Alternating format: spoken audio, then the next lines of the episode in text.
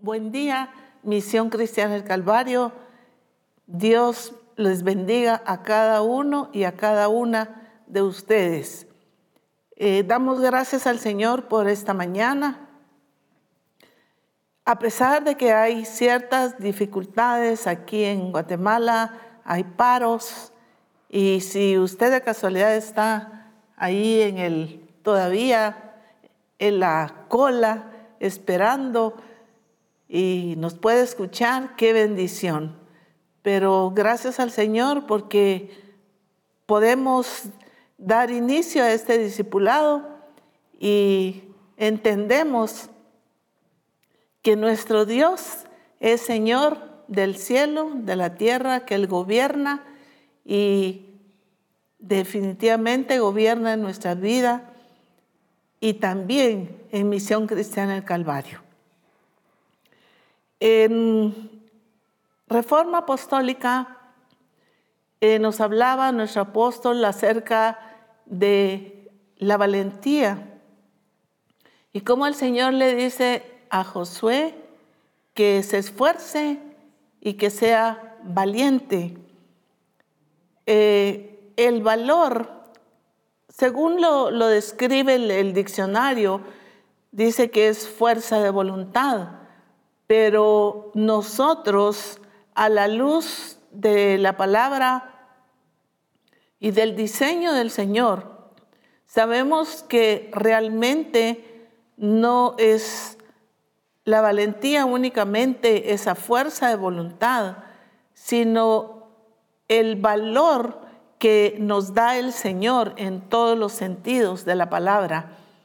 Eh, es esa decisiones, esa determinación, pero definitivamente la valentía es actuar correctamente, porque hay muchas personas que supuestamente ellos hacen actos de valentía. Eh, acabo de leer algo pareciera, pues es insólito, pero una pareja salió en un, pues como crucero y quisieron imitar algo de del Titanic, ¿verdad? A la señorita la rescataron, pero el joven murió porque aparentemente es un acto de valentía. ¿Cuánta gente eh, se tira de peñascos o, hace algo porque lo vean, porque, bueno, con diferentes eh, actitudes? Y dice, bueno, ese es un acto de valentía, pero la valentía es actuar correctamente de acuerdo al diseño del Señor y de acuerdo a lo que Él nos dice.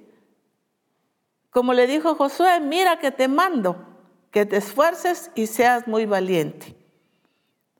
Es un mandato del Señor.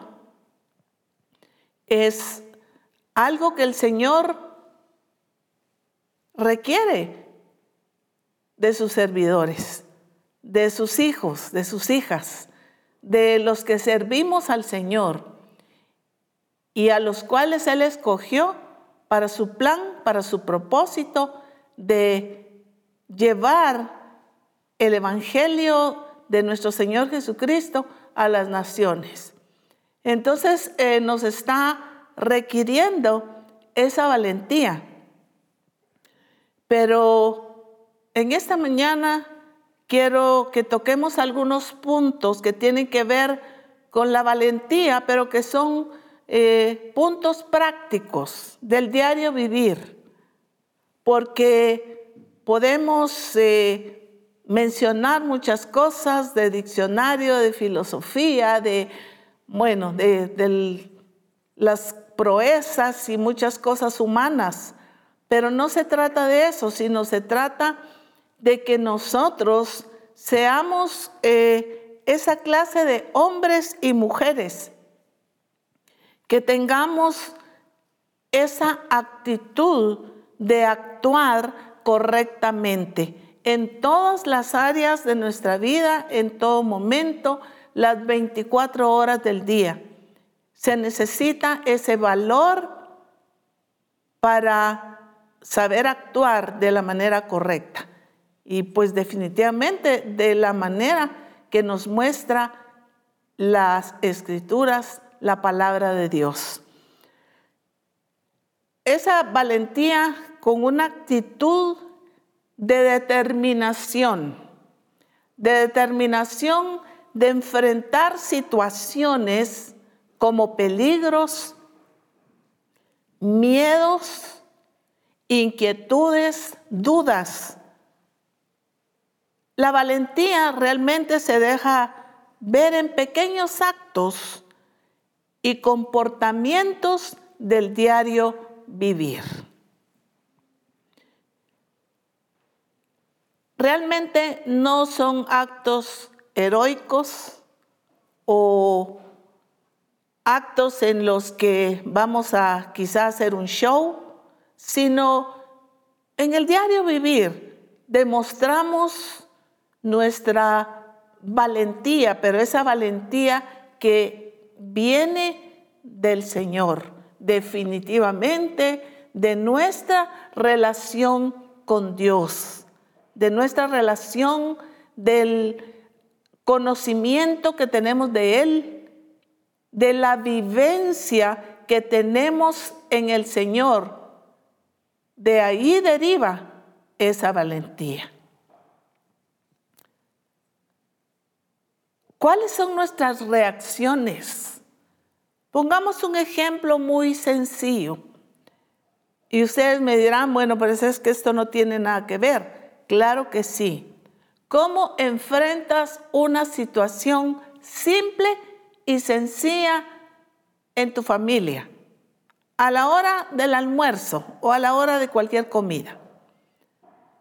Alguien derrama el, puede ser el, vaso de refresco, de agua, o puede ser el pichel entero o el recipiente donde tú tengas el refresco. Nosotros aquí en Guatemala decimos el fresco, en otros lugares refresco o agua de horchata, agua de Jamaica, en fin, pero lo que tú tienes para tomar en la mesa, alguien por accidente lo derrama. ¿Cuál es tu actitud? ¿Cuál es la actitud de toda la familia? Es exaltarte, ponerte de mal humor, empezar a gritarle a los niños o a tus hijos o al esposo, o todos se levantan y cada quien va a traer papel mayordomo, un, una tela, un trapo, un limpiador para secar el agua que se derramó en la mesa. ¿Cuál es la actitud? Esto sucede. Y sucede y la gente se molesta, ya no quiere comer, se levanta el esposo, se levantan los hijos. ¿Por qué? Porque aquel momento tan, podríamos decir, tan sagrado que es el comer con la familia en la mesa, donde damos gracias al Señor por su provisión, sean frijolitos, sean sea arroz, sea jamón o lo que el Señor provee a nuestra mesa, damos gracias al Señor. Estamos agradecidos con el Señor y estamos agradecidos por estar con nuestra familia. Pero en vez de convertirse en gozo, en alegría, se convierte en pleito y, ya no comen, o sea, se pelea con el estómago. Y eso sucede en muchas familias. Y ustedes dirán, hermana, pero esto no tiene nada que ver con valentía. Sí tiene que ver, porque son actitudes correctas las que nos hacen tener esa valentía pero esa valentía no de gritar, esa valentía no de reaccionar mal, sino esa valentía de continuar comiendo. Sí, el mantel se manchó, pero al terminar pues lo podemos cambiar. Sí, el vidrio de la mesa se, se manchó y cayó en el piso. Está bien. Seguimos comiendo, nadie pierde la paz, nadie pierde la tranquilidad, sino todos colaboramos para uno traer un trapeador, otros algo para la mesa. Esa es una actitud de valentía. ¿Por qué? Porque estamos tomando la determinación y la decisión correcta de mantener la paz en nuestra familia. Y qué importante es. Muchas familias no viven en paz. Se sientan a una mesa a sacarse, eh, nosotros en Guatemala decimos a sacarse los trapitos al sol, no sé cómo digan en otro país, pero a tirarse y que hiciste y que este hizo y que usted hizo, o a ridiculizar a alguien de la familia o a burlarse, en fin, ese momento tan verdaderamente bello que es comer con la familia, se distorsiona. ¿Por qué? Porque no tuvimos el valor y el coraje de mantenernos en esa templanza que es un fruto del Espíritu. Y de provocar, de ser provocadores o provocadoras de paz en nuestra familia. ¿Por qué muchas familias resultan divididas? Los hijos no le hablan a los padres, no son capaces de reunirse. Eh, se peleó la nuera, el yerno, los nietos, nietos con la abuela. En fin, hay tanta eh, situación que se dan en las familias. ¿Pero por qué? Porque no hay un hombre valiente que pueda levantarse a traer un trapeador. Porque no hay una mujer valiente que pueda sonreír y decir, aquí no pasó nada. Vamos a continuar en esta paz del Señor, en esta alegría, en esta armonía. Eso es valentía.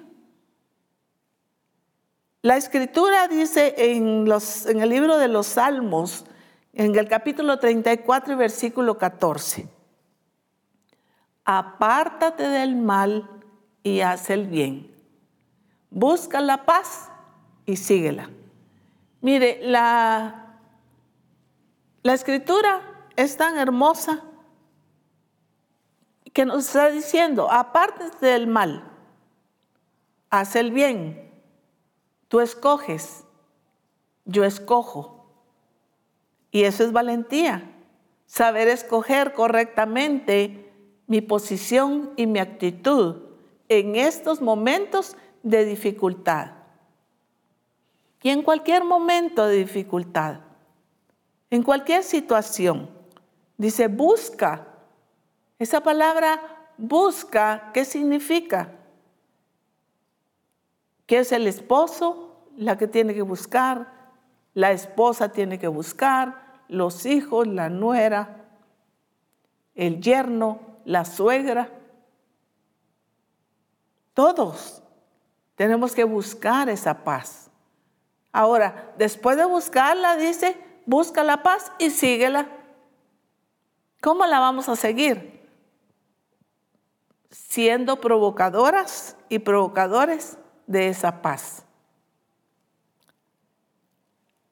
Ante cualquier situación, una situación que causa tristeza, porque pues muchas veces no podemos evitar, llegan a nuestra vida, llegan a nuestro hogar. Situaciones difíciles que causan tristeza, dolor, pero entendemos por lo mismo de nuestra relación con el Señor, por lo mismo que tú y yo hemos aprendido eh, de la palabra del Señor, entendemos que nuestra fortaleza, que nuestro consuelo es el Señor. Y que en esos momentos de dificultad se vale llorar. Se vale llorar. Jesús mismo lloró cuando Lázaro murió, dice, y Jesús lloró. Sí, se vale llorar, pero no se quedó llorando. ¿Saben qué es el problema nuestro? Porque no podemos y no tenemos esa valentía en el Señor de llorar y levantarnos. O sea, no es malo llorar. Una tristeza, un dolor. Lo malo es permanecer años de años y años en esa misma añoranza, en ese mismo eh, suspirar y suspirar y llorar todo el tiempo hasta que cada situación nos lleva a la depresión. ¿Cuántas personas se enferman y tienen esto y tienen lo otro y esta situación y la otra situación, pero no la sacan de su corazón? ¿Y qué es lo que sucede? ¿Qué actitud toman? La actitud, eh, decíamos en el discipulado pasado, de víctima, de culpar a los demás. Los demás tienen la culpa. La culpa la tienen mis hijos, mi esposo, mi esposa, mi suegra, eh, hasta el pastor, hasta el apóstol. Todo el mundo tiene la culpa. ¿Y qué sucede? De, están tan mal y están mal físicamente pero permiten amargura y resentimiento en el corazón. Entonces no es tanto la situación difícil, la circunstancia difícil, el peligro o, o, lo que estamos pasando físicamente para que se convierta en depresión. Hay personas que dicen es que estoy enferma de esto y del otro y estoy deprimido. El asunto es que no tenemos ese valor de podernos levantar. Al inicio de nuestro ministerio, que empecé a trabajar pues con mujeres en la iglesia donde el Señor nos permitía estar y pastorear a mi esposo, yo veía mucha situación y vi un caso en especial de una persona que tenía un buen esposo, unos buenos hijos, eh, él le proveía todo, eh, le daba muchos gustos, le construyó una casa hermosa, bueno, muchas comodidades. Sin embargo, ella vivía depresiva hasta que al final destruyó su hogar, su esposo, sus hijos, todo se quedó sola totalmente. Y en una ocasión, a los años, porque fuimos muy amigos, les ministramos, le ministramos, pero ella destruyó totalmente su familia. A los años, dice que ella tirada entre unos cartones, porque ella en realidad llegó a una situación tan difícil y de repente ella dijo, pero ¿qué hago yo aquí?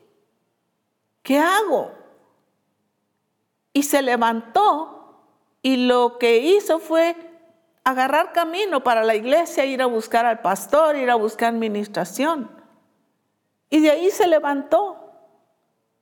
Y de repente, como les decía, a los años, apareció en nuestra casa. Y le digo, cuénteme qué pasó con usted, cómo fue. Y yo entendí a través de la experiencia de esta hermana que la depresión es como estar en un hoyo, en un hoyo profundo donde la gente quiere salir y no puede, hasta que en lo humano diría alguien usó fuerza de voluntad. Pero nosotros sabemos que, por ejemplo, el hijo menor, que estaba tan dormido, había desperdiciado todo, y un día él despierta no es que se hubiera estado dormido físicamente, pero dice, yo en mi casa tengo abundancia de pan. Yo aquí perezco de hambre, me levantaré e iré a mi padre y le diré. Él sale de esa situación. Y la depresión, como les decía, es un hoyo tan profundo. Y si nosotros, si tú en la situación difícil te vas compadeciendo de ti misma, te vas compadeciendo de ti mismo y estás culpando a los demás de tu situación. ¿Y por qué no sales de esta situación o de la otra, sea económica, sea física, sea de la clase que sea? Tú estás cada vez permitiendo que tu corazón se amargue, que tu corazón guarde todo ese resentimiento. ¿Sabes qué estás haciendo? Estás hundiéndote más en ese hoyo, en esa lamentación, en ese lamento, en esa tristeza, en ese llanto que tú estás dándole lugar y le estás dando prioridad entonces caes en esa depresión. Entonces es la actitud tuya y la actitud mía la que yo tomo, la que yo decido tomar, esa buena actitud de levantarme, porque eso es lo que la palabra del Señor dice. Levántate, resplandece, que ha venido tu luz y la lumbre de Jehová ha nacido sobre ti. Qué hermoso, porque tenemos la luz del Señor, porque tenemos la guía de su Espíritu, porque tenemos la fortaleza de Él para podernos levantar. Eso es valor, eso es valentía. El podernos levantar en medio de aquella tristeza, en medio de aquella situación dolorosa, tenemos al Señor, pero tú y yo somos los que vamos a decidir levantarnos. Si es cierto, quizá perdiste un ser querido. Yo he perdido seres queridos. Y he llorado también. Pero con la ayuda del Señor también me he levantado. ¿Por qué? Porque ahora sí están los recuerdos de ese familiar, pero no se ha convertido en una obsesión, sino de dar gracias a Dios por el tiempo que nuestros seres queridos estuvieron con nosotros, por el privilegio que nos dio de cuidarles hasta los últimos días de su vida. Dar gracias a Dios en todo, dice las escrituras. Pero eso es valor. No es el que no pases o que no pasemos por situaciones difíciles. Es en que tú y yo tomemos esa determinación en el Señor de levantarnos. Y esa es la actitud correcta que nosotros tenemos que tener. La persona valiente gestiona. ¿Qué significa la palabra gestiona? Significa manejar, conducir una situación problemática. Eso significa gestionar. Manejar, conducir una situación problemática. ¿Cómo estamos manejando nosotros Por ejemplo, nuestras emociones. ¿Cómo manejamos esas situaciones de emociones de forma correcta? Mire, nosotros los seres humanos realmente con lo que más tenemos problema es con las emociones, ¿sí o no? Sí, porque como he dicho en otras ocasiones, tu espíritu al venir al Señor fue conquistado por Él. Entonces tu espíritu le pertenece al Señor. Ahí no hay problema. Y si es lo físico, pues igual el Señor es el que tiene el control de nuestra salud. Él es nuestro sanador. Él es grandemente poderoso. El Señor está en esas áreas. No significa que no esté en nuestras emociones, claro que sí, pero cuando nosotros ponemos esas emociones bajo el control del Espíritu Santo, bajo el gobierno del Espíritu, bajo el señorío de Cristo, para que Él gobierne cada una de nuestras emociones. Entonces, eso es valentía, el poder manejar y conducir nuestras emociones de forma correcta. ¿Cómo manejas tus, tus emociones? Tus emociones te sacan de, de, quicio, como decimos aquí en Guatemala, te, te alteran, tus emociones te ponen eh, demasiada triste y cabizbajo, tus emociones o nuestras emociones nos van a traicionar. Porque de repente estamos arriba, felices, contentos, y de repente tristes. Entonces nuestras emociones a veces arriba, a veces abajo. Y nuestras emociones pueden ser causa de, de nuestra ruina realmente si no la sabemos conducir de la manera correcta como el Señor nos ordena y nos manda en su palabra. La escritura es clara, dice, sobre toda cosa guardada, guarda tu corazón porque del mana la vida. Y esto lo hemos hablado en repetidas ocasiones, en congresos, aquí en el discipulado. Qué importante es que tú seas un hombre de Dios, una mujer de Dios que ha aprendido a guardar su corazón. Cuando aprendemos a guardar nuestro corazón, sabemos controlar nuestras emociones. Es terrible la vida de una persona guardando y acumulando tantas cosas en su corazón. Alguien me contaba una situación recientemente de cómo su esposo reaccionó y le dijo muchísimas cosas hirientes y dice, me lo tenía guardado, me lo tenía guardado, me lo tenía guardado.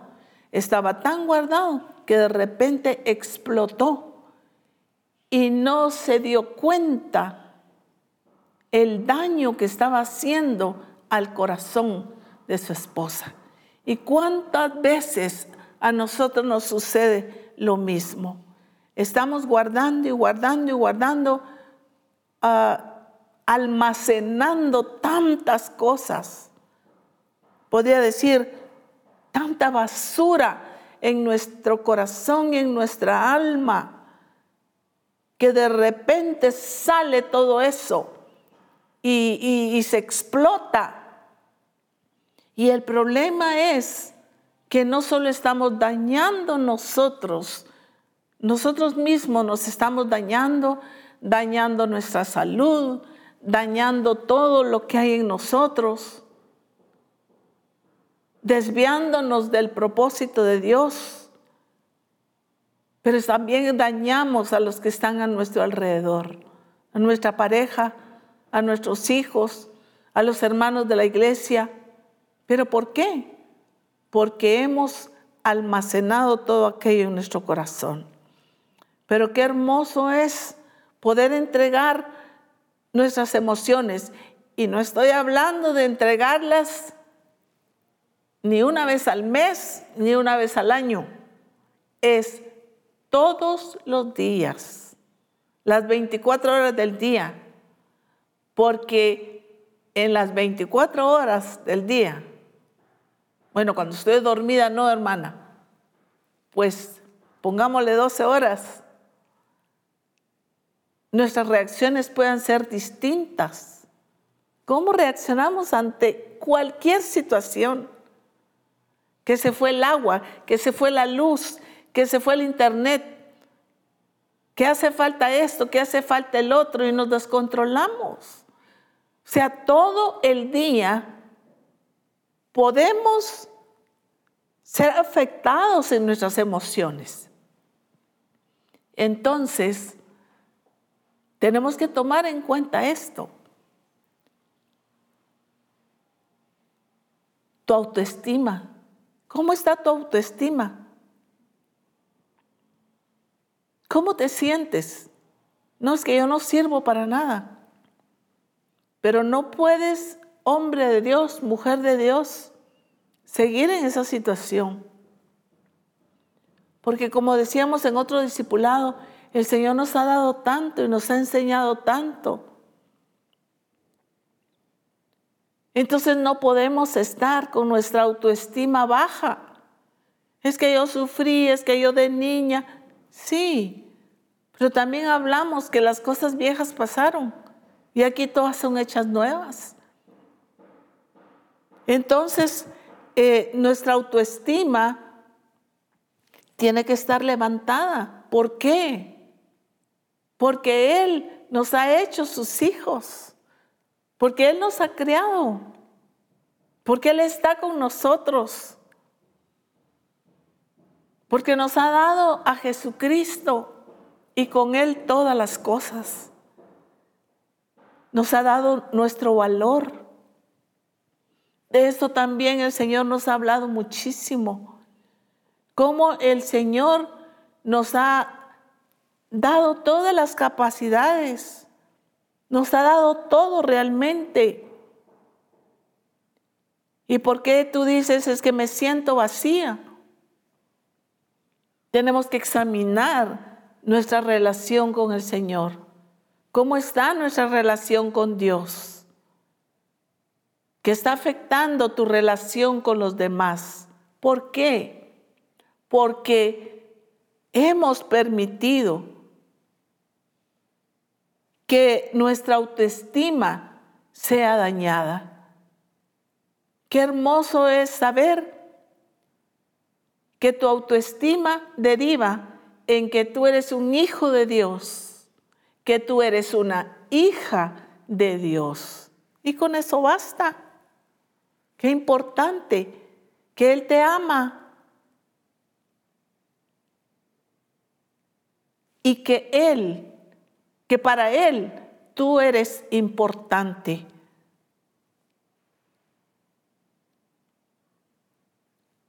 Cuando tú tienes ese valor, tienes claridad en tus ideas.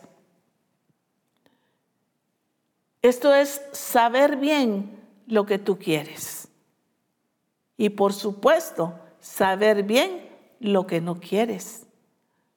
Porque cuando no tenemos claras nuestras ideas, nuestras convicciones, somos presas fáciles de la manipulación de otros, sea el esposo, sea la esposa, sean los hijos. Muchas veces, lamentablemente, eh, se cae en ese jueguito de la manipulación de los demás. Incluso los niños son tremendos para manipular. Y caemos en ese juego de manipulación y no nos damos cuenta porque nuestras ideas no están claras en nuestra mente y en nuestro corazón. Y es importante que nosotros tengamos claridad de lo que queremos. Por eso es que nos confunden. En cuanto al diseño del Señor, alguien viene y nos dice sus ideas y lo que está en contra y nos resulta confundiendo.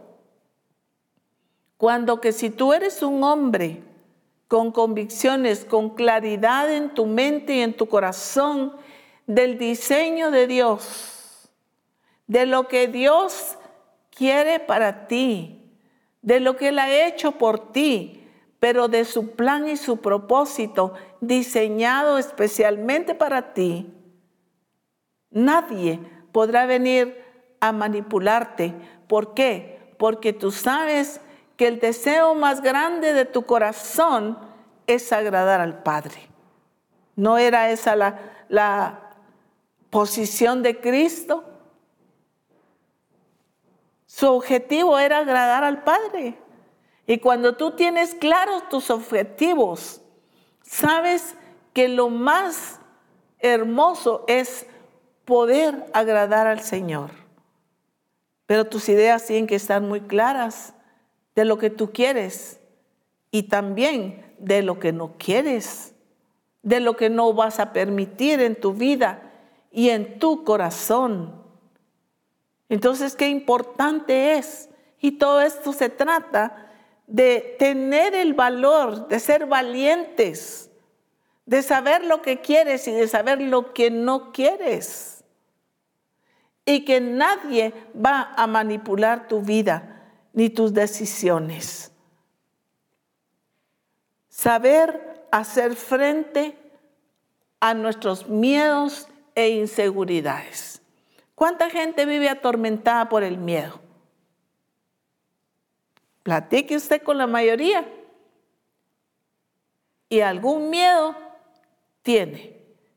Claro, hay personas mucho más temerosas. Yo he conocido personas temerosas. Decía una hermana, ay no, usted le da hielo a los niños. Sí, si hay calor. Vivíamos en un lugar muy caliente. Y decía, no, no, yo no, yo les doy el, eh, fresco, lo que sea, sin hielo, porque se pueden atorar con un hielo. ¿Y usted le da dulces a los niños? Sí. Ellos saben qué hacer, no brincar, no hacer esto, el otro cuando están comiendo un dulce. Pero sí, no, yo no les doy dulce a mis hijos. Vivía con un temor, todo le daba temor, toditito, todo.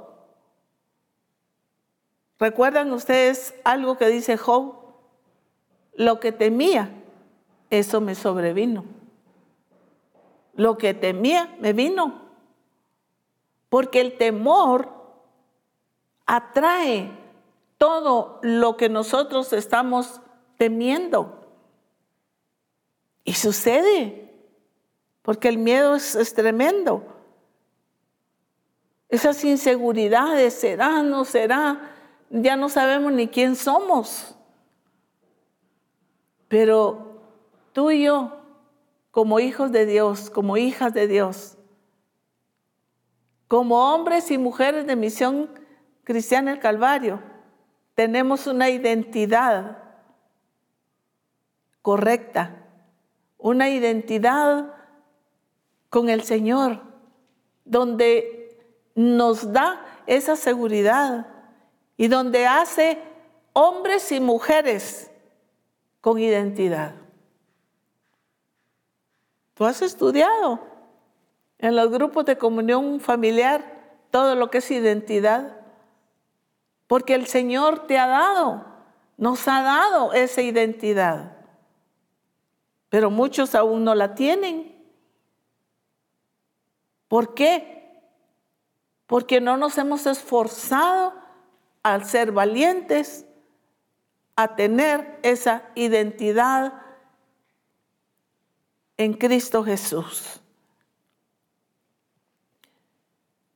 En Juan 14, 27, el Señor nos dice de esta manera, la paz os dejo, mi paz os doy, yo no os la doy como el mundo la da. No se turbe vuestro corazón, ni tenga miedo. Miren qué lindo, qué hermoso la promesa del Señor, lo que está escrito. Dice, la paz os dejo, mi paz os doy. Definitivamente no es como el mundo la da, ¿verdad? Pero dice, no se turbe, no se, no se atormenten. Aquí en Guatemala usamos la palabra no se atolondren, o sea, no se atormenten, no se turbe, no se entorpezca vuestro corazón, ni tenga miedo. No podemos vivir presas de ese temor. Así es que si tú tienes temor a esto, temor al otro, debemos saber qué nos afirma la palabra del Señor. Mi paz os doy, mi paz os dejo. Eso es lo que el Señor nos da. Entonces no tenemos por qué estar turbados. Hemos aprendido y el Señor nos ha enseñado acerca de la soberanía de Dios. Dios es soberano. Dios tiene el control de cada situación. Él no se ha descontrolado ni lo hará jamás. Él sabe tomar el control de tu vida y de mi vida. Hay mucho versículo acerca de no temer. Proverbios 3:24 dice, cuando te acuestes, no tendrás temor, sino que te acostarás y tu sueño será grato. Mire qué lindo, cuando te acuestes no tendrás temor, sino que te acostarás y tu sueño será grato. Esa es la promesa del Señor. Pero cuando, cuando tú y yo aprendemos a descansar en el Señor, a reposar en el Señor, y eso hay que aprenderlo definitivamente. ¿Y dónde se aprenden estas cosas? Se aprenden en los tiempos duros, en los tiempos difíciles. No, si en la calma es súper fácil. ¿Cómo se aprende todo esto en medio de la dificultad?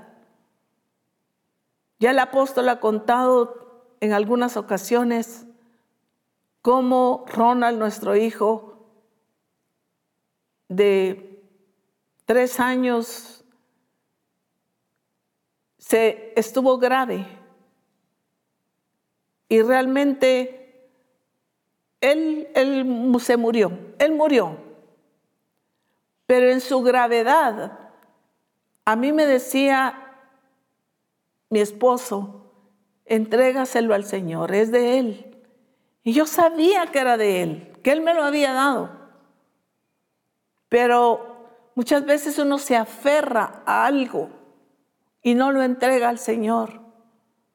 Y hay conflicto, desasosiego, tristeza, llanto. Y yo así me la pasaba. Yo lloraba en la casa, iba a la iglesia y lloraba. Y mi mamá, que vivía con nosotros, me decía, mi hija, entregalo. Él es del Señor. Y sí, en mi corazón yo decía, bueno, es que porque él es el papá, lo puede entregar. es que porque ella es la abuela, él lo puede entregar. Pero ahora que yo soy abuela, sé que que no es por ser papá, mamá, abuela, es porque hay situaciones que son difíciles. Y el día que yo entendí, leyendo la escritura, por eso es tan importante que nosotros leamos las escrituras, estudiemos, nos metamos en ella. Yo empecé y de repente leí el relato de aquella mujer que había hecho un aposento para Eliseo y murió su hijo. Y ella lo dejó acostado sobre la cama de Eliseo. Y se va. Y Eliseo la ve venir en el camino y le dice a Giesi, allá viene la mujer, ve y pregúntale si hay paz. Y la mujer, cuando Giesi le pregunta, ¿tienes paz? Y ella contesta, hay paz. Y familia de Misión Cristiana del Calvario, yo dije, ¿cómo esta mujer dejó su hijo muerto y puede decir que tiene paz? Esto es lo que mi esposo me está diciendo y lo que mi mamá me está diciendo. Yo tengo que entregarlo. Sé que Ronald es de él y lo tengo que entregar. Y le dije, Señor, mi hijo, yo lo amo, tú me lo diste, pero te lo entrego. En ese momento me dice mi esposo, Ronald se murió. Me fui yo porque estaba sobre la cama y ahí estaba mi mamá y mi esposo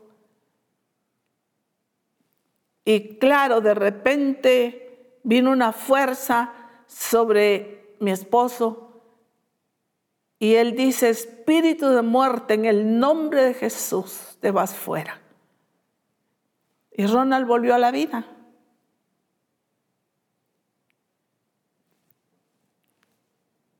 Era de él, es de él.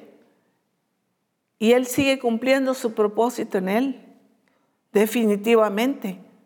Pero yo tuve que aprender. ¿Aprender a qué?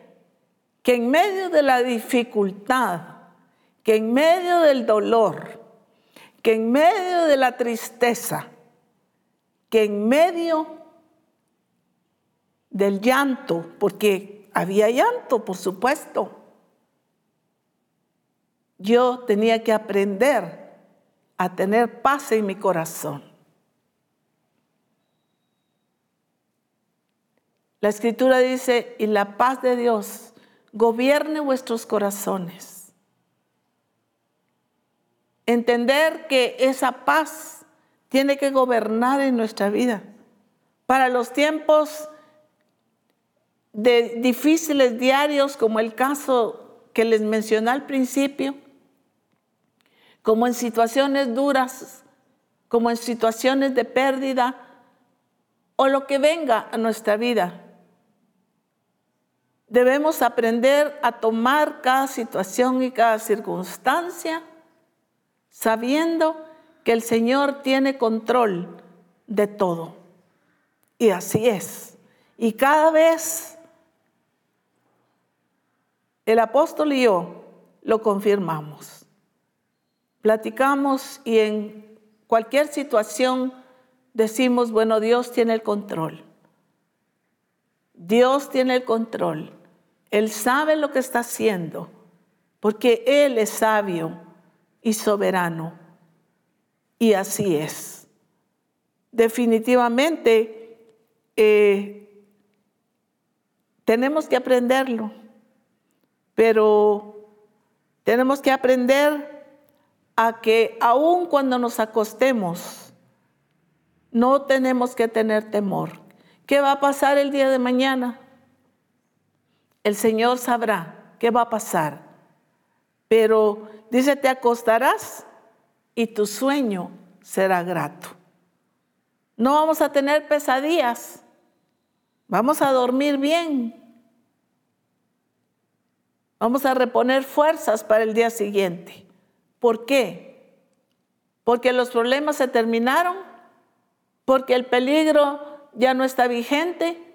Puede estar, pero nosotros nos gobierna la paz de Jesucristo en nuestro corazón. Las personas valientes actúan con firmeza y con seguridad. Estamos hablando de actuar, de la vida diaria, de ser firmes. Y claro, el Señor nos ha hablado sobre la firmeza y sobre la seguridad. En el libro de Efesios capítulo 6 y versículo 11 nos dice, vestíos de toda la armadura de Dios, para que podáis estar firmes contra las acechanzas del diablo. La escritura es clara y nos está diciendo que debemos vestirnos de esa armadura. Definitivamente no está hablando de algo físico, de algo que tiene que ver con esas armaduras que usan o usaban los soldados, el casco y la coraza y todo, pues, ¿verdad? Y muchas personas equivocan, y mucho cristiano. Dice, me pongo la coraza, me pongo, agarro la espada y me pongo esto y me pongo el otro, pero con la idea de que se están poniendo algo encima. ¿O no han escuchado eso? Quizá tú te estás riendo porque lo dijiste un día. En un congreso de mujeres les decía, si el Señor hubiera querido hacernos guerreras, nos hubiera mandado con toda la armadura incorporada. Porque mucha gente, esa es la idea, somos guerreras y se la pasan guerreando. No, ya Cristo conquistó, en Él tenemos la victoria.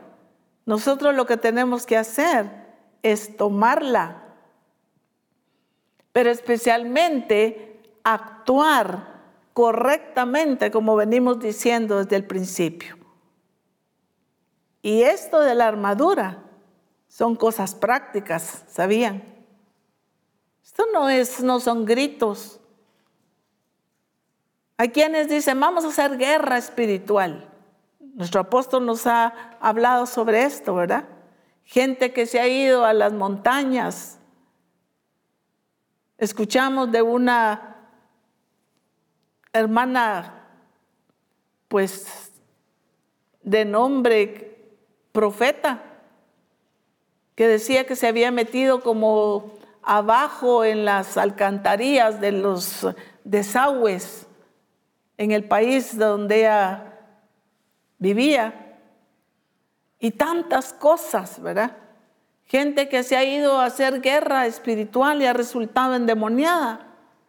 ¿Por qué? Porque no tiene puesta la verdadera vestidura. Entonces, ¿en qué consiste la verdadera vestidura? Necesitamos la armadura correcta. Y no son palabras, no son gritos, no son reacciones y actitudes carnales, que estamos luchando y que estamos peleando y que estamos echando esto y echando el otro. No, son actitudes. Veamos un ejemplo. Veamos a David. David era un jovencito y ustedes saben toda la historia de David. Pero a él le pusieron una armadura. Cuando él se presenta ante Saúl y él le da su armadura. Yo me imagino a David que no pudo dar ni paso, no pudo caminar. ¿Por qué? Porque esa armadura no era para él. Esa no era la armadura de él, porque él era un verdadero hijo de Dios, que conocía a Dios, que tenía intimidad con Dios, que lo había conocido mientras le adoraba allá en el desierto con las ovejas. Primera Samuel capítulo 17, versículo 37 nos dice, añadió David, Jehová que me ha librado de las garras del león, de las garras del oso, él también me librará de la mano de este filisteo. Y dijo Saúl a David, ve y Jehová está contigo. Mire, ¿cómo había conocido David al Señor? Dice, Él me ha librado de quién? De las garras del león y de las garras del oso. Pero miren la seguridad de David. O sea, yo ya conocí a Dios. Ese es mi Dios. Y me librará. Mire qué afirmación. Ahí tenía el valor. Era un muchacho valiente, pero no valiente en sus fuerzas, no valiente con esa armadura de, acero. No, él tenía otra clase de armadura. Él tenía su experiencia en Dios. Y por eso dice, y Él también me librará de la mano de este filisteo. Qué tremenda convicción la de David. Y dijo Saúl a David, ve y Jehová esté contigo. Ya no había nadie, nadie se animaba, ni los hermanos de David, ni todos los soldados ni todos los guerreros. Nadie se animaba a ir a pelear contra el gigante. Pero luego David se enfrenta ante el gigante y le dice, 1 Samuel 17, 45, tú vienes a mí con espada y lanza y jabalina, mas yo vengo a ti en el nombre de Jehová de los ejércitos, el Dios de los escuadrones de Israel, a quien has provocado. Jehová te entregará hoy en mi mano. ¿Cuál era la armadura de, de David? Con la que se enfrentó ante Goliat. Él le dice, tú vienes a mí con espada y lanza. Y pues yo me imagino que este gigante iba también con su coraza, con, con toda esa armadura pesada. Dice, con eso vienes tú. Y jabalina. Imagínese David con una onda. Parecía ilógico, porque todo lo que no es humano va a parecer ilógico al mundo. Pero nosotros sabemos que lo del Señor es lo que cuenta, es lo que vale. Le dice, yo vengo a ti en el nombre de Jehová de los ejércitos, el Dios de los escuadrones de Israel. Él es el Dios. No solamente es mi Dios al que yo conozco, con el que tengo la experiencia, con el que tengo la vivencia, sino es el Dios de los escuadrones de Israel. ¿A quién tienes tú, amado siervo de Dios? Mujeres de Misión Cristiana del Calvario, ¿a quién tienen ustedes? Misión Cristiana del Calvario tiene a Jehová de los ejércitos, al Dios de los escuadrones de Misión Cristiana del Calvario. Tenemos al Dios Todopoderoso, Jehová de los ejércitos. Él es nuestro Dios. Él es tu Dios.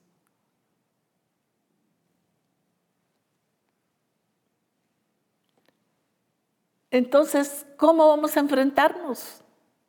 No es con armas humanas. Como decíamos, no es gritando, no es haciendo escándalo, no es haciendo cosas ilógicas. No ni es gritando tampoco, sino es con esa confianza y esa seguridad en tu corazón, derivado de tu conocimiento, de tu relación con Él, de esa seguridad, esa valentía que no, no es tuya, ni de nada, de nada que sea humano, sino que proviene de Dios a tu vida y a mi vida. Por eso es importante. Es importante entonces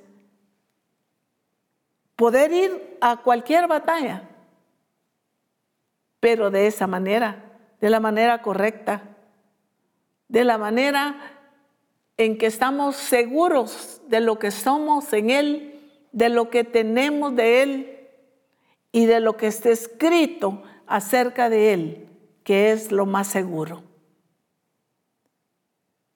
En el versículo 14, siempre del mismo eh, Efesios 6, versículo 14, en la parte A, dice, estad pues firmes, ceñidos vuestros lomos con la verdad. Esa es la parte A. La otra es la parte B. Estad pues firmes, ceñidos vuestros lomos con la verdad. Esa es otra actitud. ¿Quién es la verdad? Pues Juan 14, 6 dice, Jesús le dijo, yo soy el camino, la verdad y la vida, y nadie viene al Padre sino por mí. La verdad que es de Cristo y su diseño, su plan y su propósito. Él es la verdad.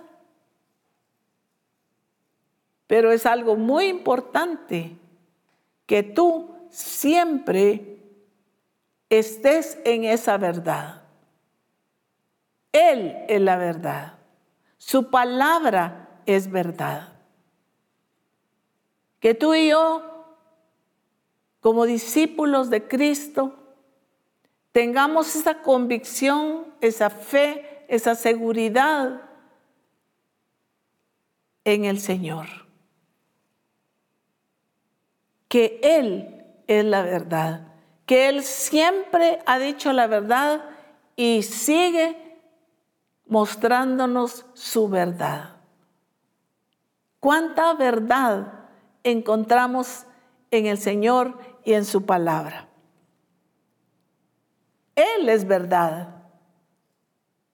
Pero aquí está otra parte práctica en la que nosotros mostramos esa valentía.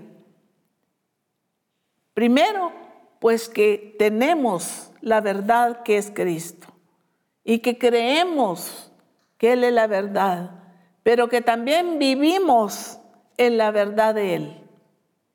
Ese es uno de los puntos en cuanto a la verdad.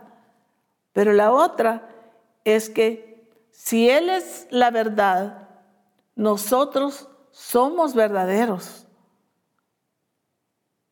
Pero definitivamente tenemos que demostrar que somos verdaderos. No es solo por decir, no, yo soy verdadero, soy, alguien podría decir, soy un hombre verdadero. Yo soy una mujer verdadera. Tuvimos un congreso que se llamaba Mujeres Verdaderas. Y escuchaba yo a las mujeres decir, yo soy una mujer verdadera, pero con malas actitudes. O sea, no podemos decir que somos verdaderos en la realidad. ¿Por qué? Porque no hay verdad en nosotros. Porque no lo estamos expresando.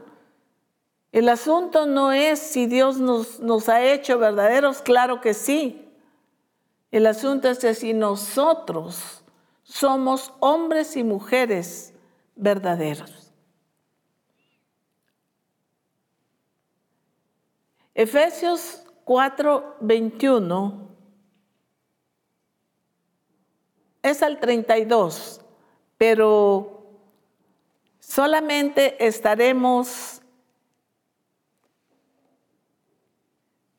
viendo algunas de las de las partes importantes.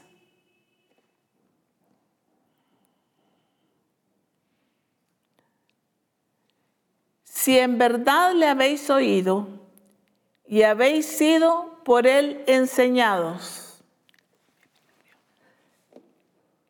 conforme a la verdad que está en Jesús. Si en verdad le habéis oído y habéis sido por él diseñados, conforme a la verdad que está en Jesús, Aquí nos está diciendo, bueno, si en verdad, sea, como afirme, pues, que se afirme, si en verdad, o sea, si es cierto que habéis oído y habéis sido enseñados conforme a la verdad que está en Jesús, ¿cuál va a ser la manera en que se va a confirmar si tú vives en la verdad, si tú eres verdadero, si tú y yo somos verdaderos, se va a confirmar. ¿Cuándo se va a confirmar? Quisiera que viéramos todos estos pasajes, pero quisiera que viéramos rápidamente solo ciertos aspectos. El versículo 22, quiero enfatizar, dice, despojaos del viejo hombre. Ese es número uno, despojaos del viejo hombre. El versículo 23, y renovaos en el espíritu de vuestra mente. Número dos. Ahora vamos con el número tres. ¿Cuál debe ser la actitud? Vestíos del nuevo hombre. Es lo que nos corresponde, vestirnos. Pero, ¿cómo? Dice, en la justicia y santidad de la verdad. ¿Dónde es que tú y yo tenemos que ser, que vestirnos? Es una vestidura de justicia, de santidad y de verdad. Estas son cosas prácticas que el Señor nos ha enseñado. Pero entonces en el primer versículo que leímos dice, si de verdad habéis sido por Él enseñados, conforme a la verdad en Jesús. O sea, si es cierto que ustedes han aprendido de Él, pues tienen que ser como Él. El versículo 25, desechando la mentira, habla verdad. Ahí dejémoslo. Desechando la mentira, hablad verdad. ¿Qué nos está diciendo el Señor aquí?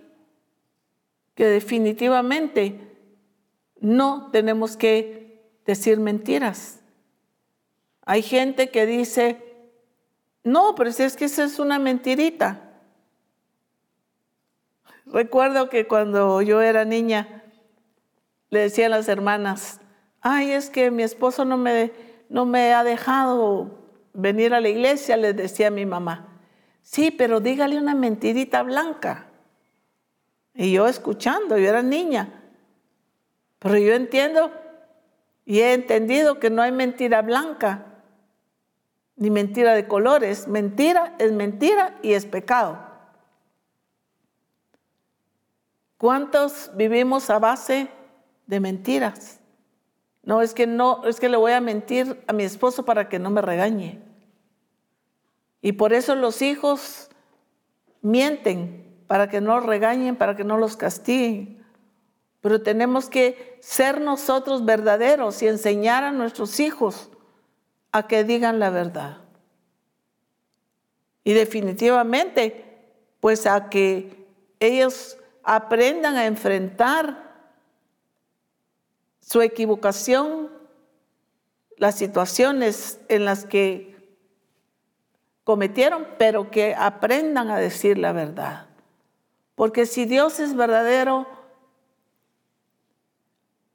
si tú como padre y madre eres verdadera, tus hijos también tienen que ser verdaderos. El versículo 26 nos habla y nos dice, airaos, pero no pequéis, no se ponga el sol sobre vuestro enojo. ¿Qué quiere decir eso? Que de repente llegó alguna situación que pues nos causó cierto, cierta ira, cierto enojo. Pero aquí dice, no deis lugar al diablo y no se ponga el sol sobre vuestro enojo. Nos vamos a la cama enojados. Pasa un día, una semana, años y seguimos con ese enojo. No se ponga el sol sobre vuestro enojo. ¿Por qué? Ni deis lugar al diablo, porque entonces estamos dándole lugar al diablo.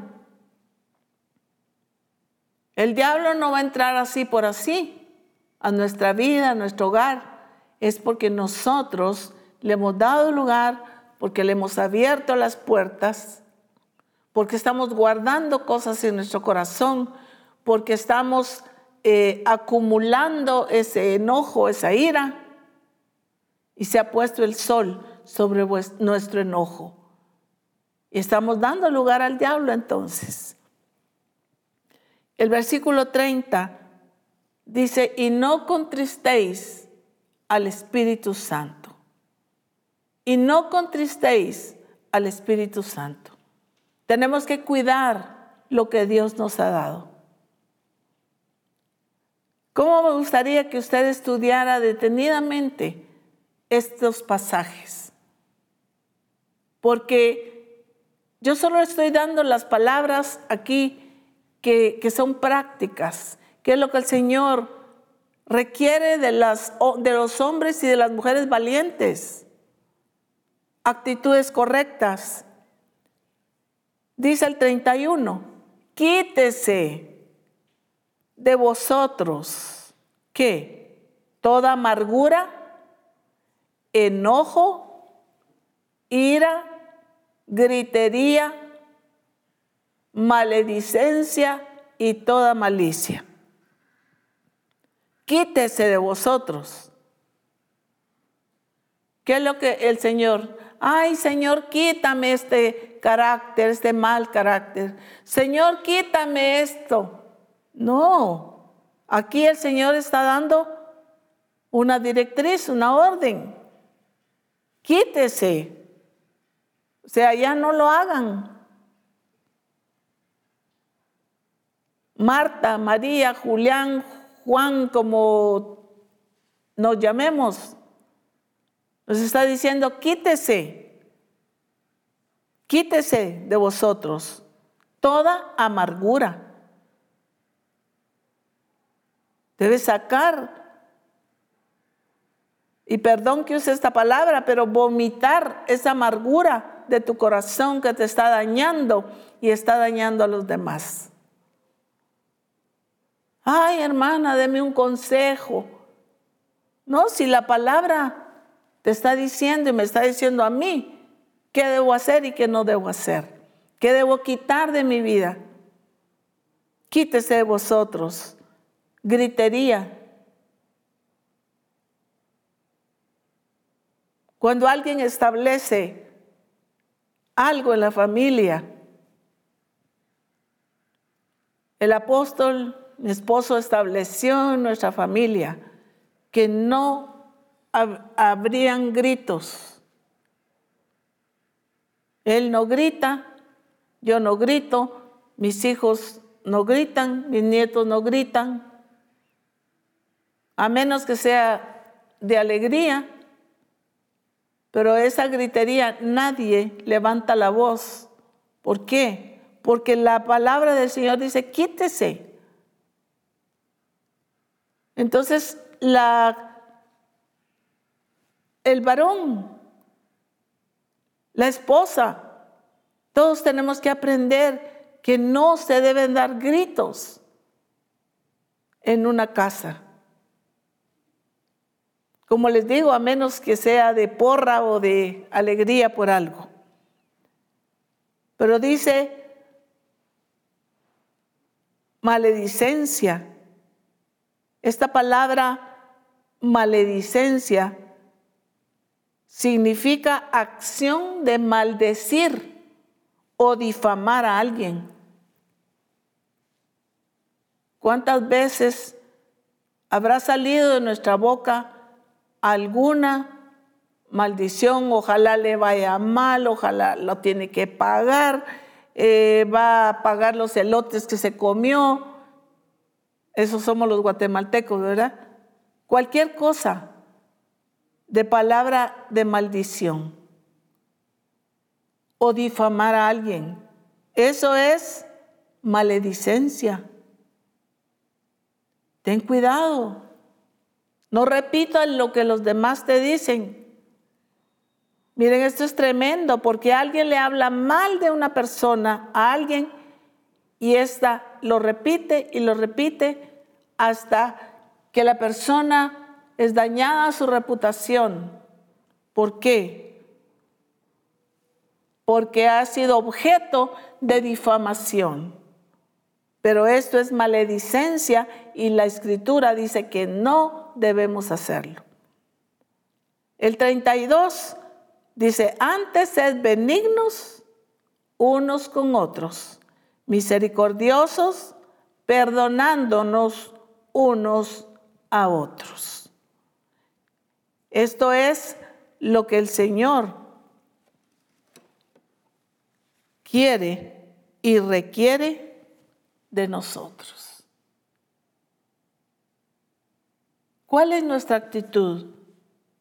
¿Cuáles son nuestras actitudes?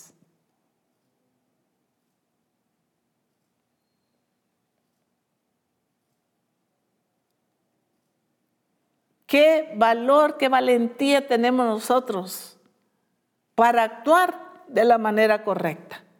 Esta es la clase de valor que se necesita eh, de hombres y mujeres en Misión Cristiana del Calvario. Que podamos y sepamos afrontar las situaciones, pero con una actitud correcta, con nuestras emociones correctas bajo el gobierno del Espíritu.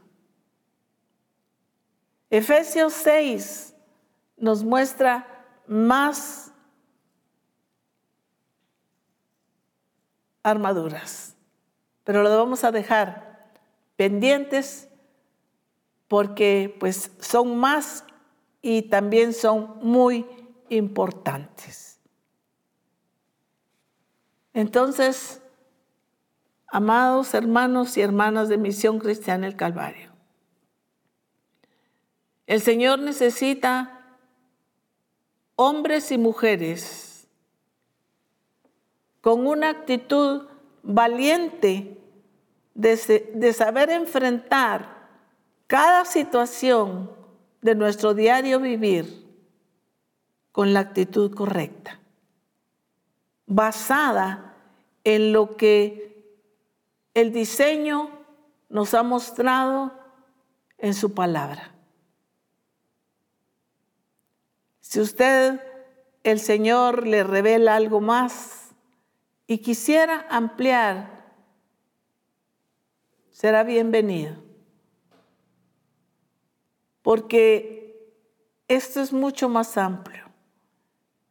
Y el Señor quiere que nosotros entendamos en qué consiste esa valentía de hombres y mujeres que Él está preparando para demostrar al mundo de qué manera se hacen las cosas. Oremos. Padre, te bendecimos en esta mañana, te exaltamos y te damos gracias por tu presencia.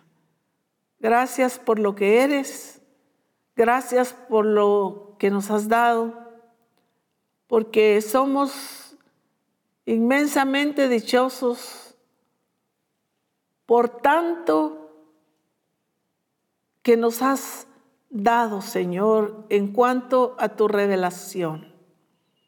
Cada vez tu palabra se hace mucho más clara a nuestra vida. Pero Señor, que cada uno de nosotros podamos ser tan sensibles a la voz de tu Espíritu Santo, para que veamos, para que midamos cada acto de nuestra vida, desde que nos levantamos hasta que nos acostamos. ¿Cuáles son las actitudes? Y especialmente las actitudes de nuestro corazón, que son las que no se ven, pero que muchas veces pensamos mal en nuestro corazón o actuamos mal en nuestro corazón sin decir nada.